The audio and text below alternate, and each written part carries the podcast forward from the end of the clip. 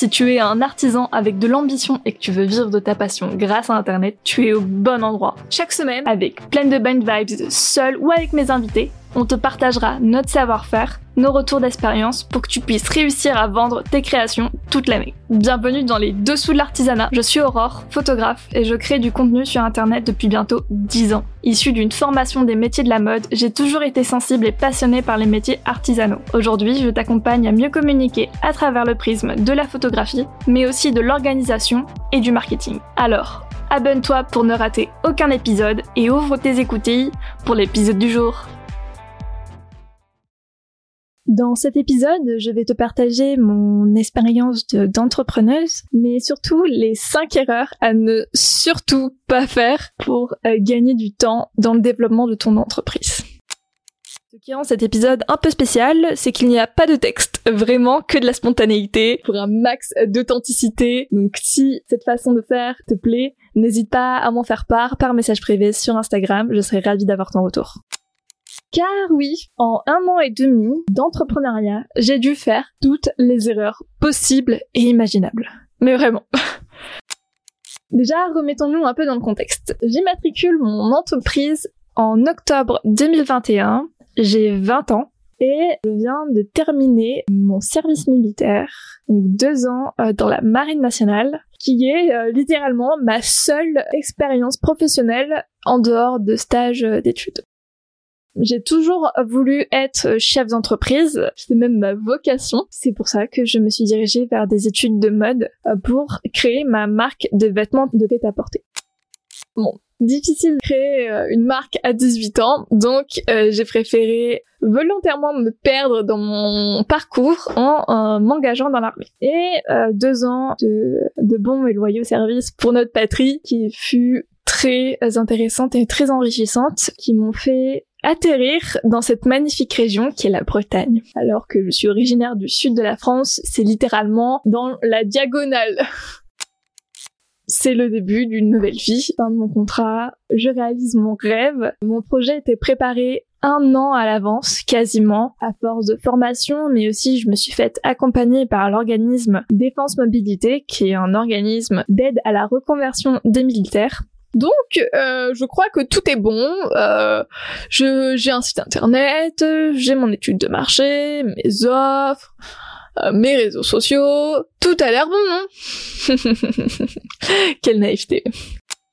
Il y a tellement de choses auxquelles je n'ai pas pensé. Et c'est quand je n'ai plus de rattachement à l'armée, que je retrouve mes cheveux violets, que euh, les galères commencent. Première erreur que j'ai faite, c'est de ne pas savoir comment trouver des clients. Je sais pas pourquoi. Je croyais que les clients tombaient du ciel ou que c'était facile et que c'était quelque chose que je verrais un peu sur le tas. Grosse erreur, non, les clients ne viennent pas comme ça et c'est pas si facile que ça. Donc j'ai commencé à euh, faire de la prospection de façon pas très subtile. Je suis allée voir tous les commerçants de la ville pour leur proposer mes services. Je savais pas me vendre, donc euh, forcément euh, je comprends pourquoi ils ont tous refusé ou ils ont ils m'ont tous oublié. J'ai postulé à des offres d'emploi pour photographes partout. J'ai fait plein de choses. la seule chose qui n'a pas changé dans ma façon de trouver des clients, c'est la, la création de contenu. Et ça, c'est quelque chose auquel j'étais convaincue que je voulais que ça, de faire comme ça en fait. Je, voulais avoir des clients grâce à Instagram. Donc c'est quelque chose que j'ai mis en place très rapidement. Et forcément, le temps que ça fonctionne et que j'emploie les bonnes techniques, euh, bah, c'était pas pour tout de suite. Hein. Donc après avoir tourné en rond, j'ai mis quasiment trois mois à avoir mes premiers clients. Et encore, ce n'étaient pas des clients professionnels. Et j'en viens justement à la deuxième erreur que j'ai faite quand je me suis lancée, c'est sous-estimer le pouvoir du réseau.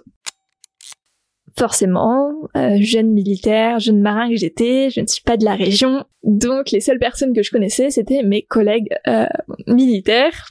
Euh, comment te dire que euh, je ne pouvais compter sur personne à part moi-même pour comprendre euh, les problématiques de l'entrepreneuriat. Et euh, on parle beaucoup du pouvoir du bouche à oreille, et c'est vrai que je ne savais pas trop où, euh, par où commencer.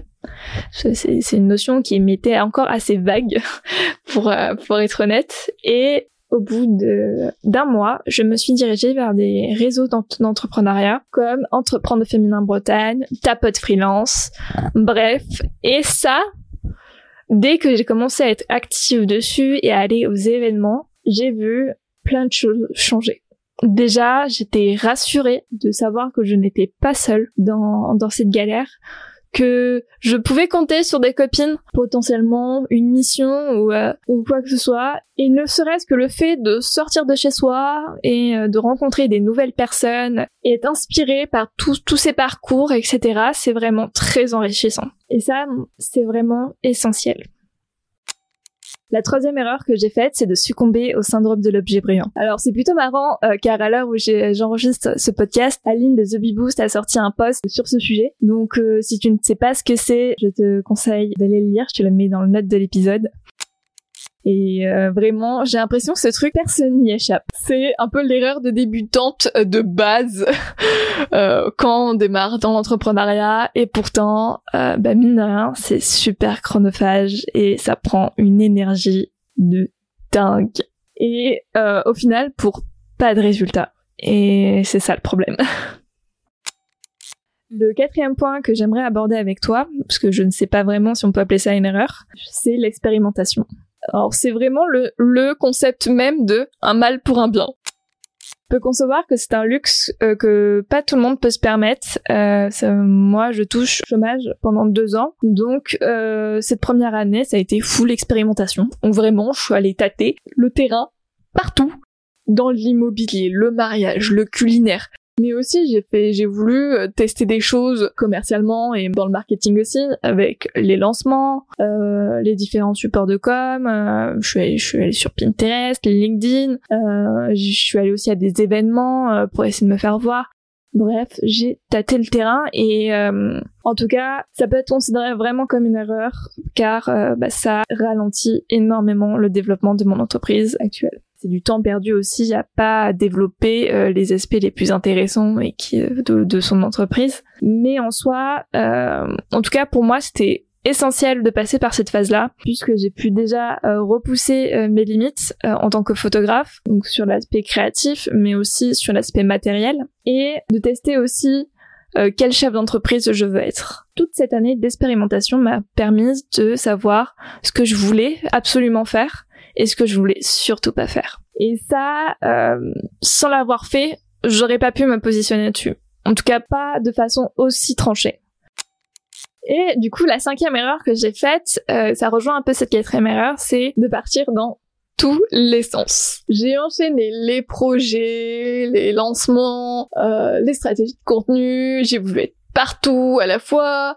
Bref, c'était n'importe quoi, ça n'avait aucun sens. Même moi, je pense que je ne savais pas trop euh, ce que je voulais faire et comment je voulais y aller. Et pour ça, euh, bah, au final, j'ai perdu un temps dingue. Ça m'a épuisé euh, plus qu'autre chose et ça m'a probablement fait aussi fermer des portes, des opportunités. j'ai peut-être raté des opportunités comme ça, mais c'est pas le bon truc à faire.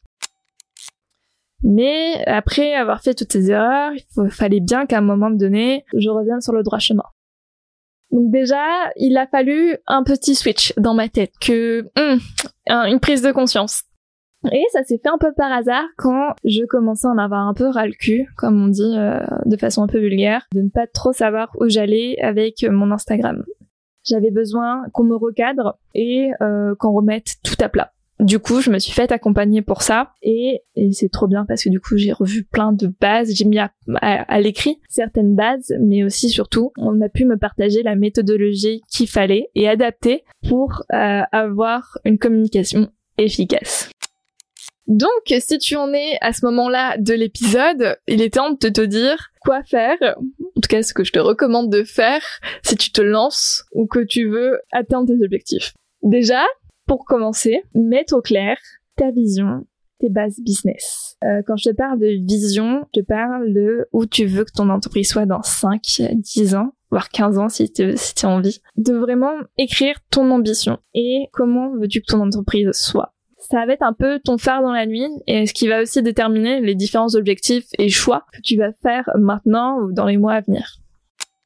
Ensuite, c'est base. Alors ça, j'en parle tout le temps et j'en parle et je continuerai à en parler. Donc quand je te parle de base, je te parle de ton pourquoi. Pourquoi tu t'es lancé Qu'est-ce qui te motive au quotidien à continuer? Tes valeurs? Ta mission? Quelle mission te donnes-tu pour les autres, pour toi et euh, ton client idéal? Et ça, c'est ce qui va t'aider dans tout, en fait. Et euh, je trouve ça aberrant encore que ça ne soit pas quelque chose d'acquis dès le départ. Et mine de rien, c'est ça qui va faire la différence entre deux entreprises qui vont se développer au même moment. Je te dis clairement, euh, si j'avais fait tout ce travail-là en amont, euh, j'aurais gagné un temps de fou, mais vraiment considérable. je n'aurais pas autant succombé au syndrome de l'objet brillant, je n'aurais pas eu à autant expérimenter Bref, vraiment, ça prend du temps sur le moment. C'est fastidieux, c'est pas agréable, euh, mais c'est vraiment ce qui va t'aider et te faire développer dans ton entreprise. Et c'est pas pour rien que ces exercices-là reviennent dans chaque formation marketing, même ne serait-ce que dans des trucs auxquels euh, tout bête, hein, euh, une formation sur l'identité visuelle, tout ce travail-là aussi revient et c'est pas pour rien. Ensuite, maintenant que t'as un bon phare au milieu de la nuit, je te recommande très fortement de te faire des objectifs et d'avoir des plans d'action. Quand je te parle d'objectifs, vraiment, c'est de façon annuelle, mensuelle, hebdomadaire, bref, trimestrielle, c'est comme tu le sens. Personnellement, j'ai euh, mes objectifs à l'année couplés à un plan à 90 jours, donc trimestriel, et avec mes objectifs mensuels. Tout ça va m'aider déjà à amortir aussi euh, que l'intimidation euh, d'un objectif, puisque quand c'est un gros objectif, par exemple faire tant de chiffre d'affaires dans l'année, euh, c'est assez intimidant. Donc je vais vraiment découper ça en plusieurs tâches, en plusieurs actions clés et mine de rien, c'est ça qui va te guider vers cet objectif et qui va déjà te motiver. Et ensuite t'aider dans tes choix, notamment aussi pour ne pas succomber au syndrome de l'objet brillant, pour éviter d'expérimenter pour rien, etc., etc.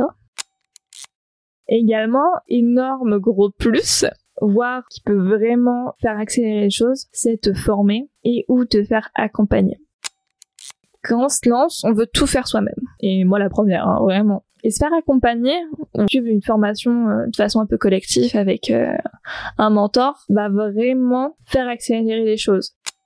Si tu es artisan, bah, tu es sûrement dépendant de la Chambre des métiers de l'artisanat. Et malheureusement, la CMA ne propose pas des formations adéquates pour ses euh, bases business. Ça va soulever des points très précis, mais ça, ça va pas dans le global. Donc vraiment, se faire accompagner, c'est ok. Et si tu dois bien investir dans quelque chose au début, c'est ça.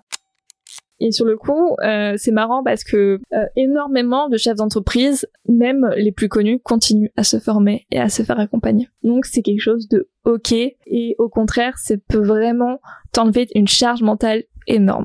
J'insiste sur ce point-là, pas forcément parce que je propose un accompagnement à la création de contenu, mais parce que je suis convaincue euh, des bienfaits de ne pas rester seule.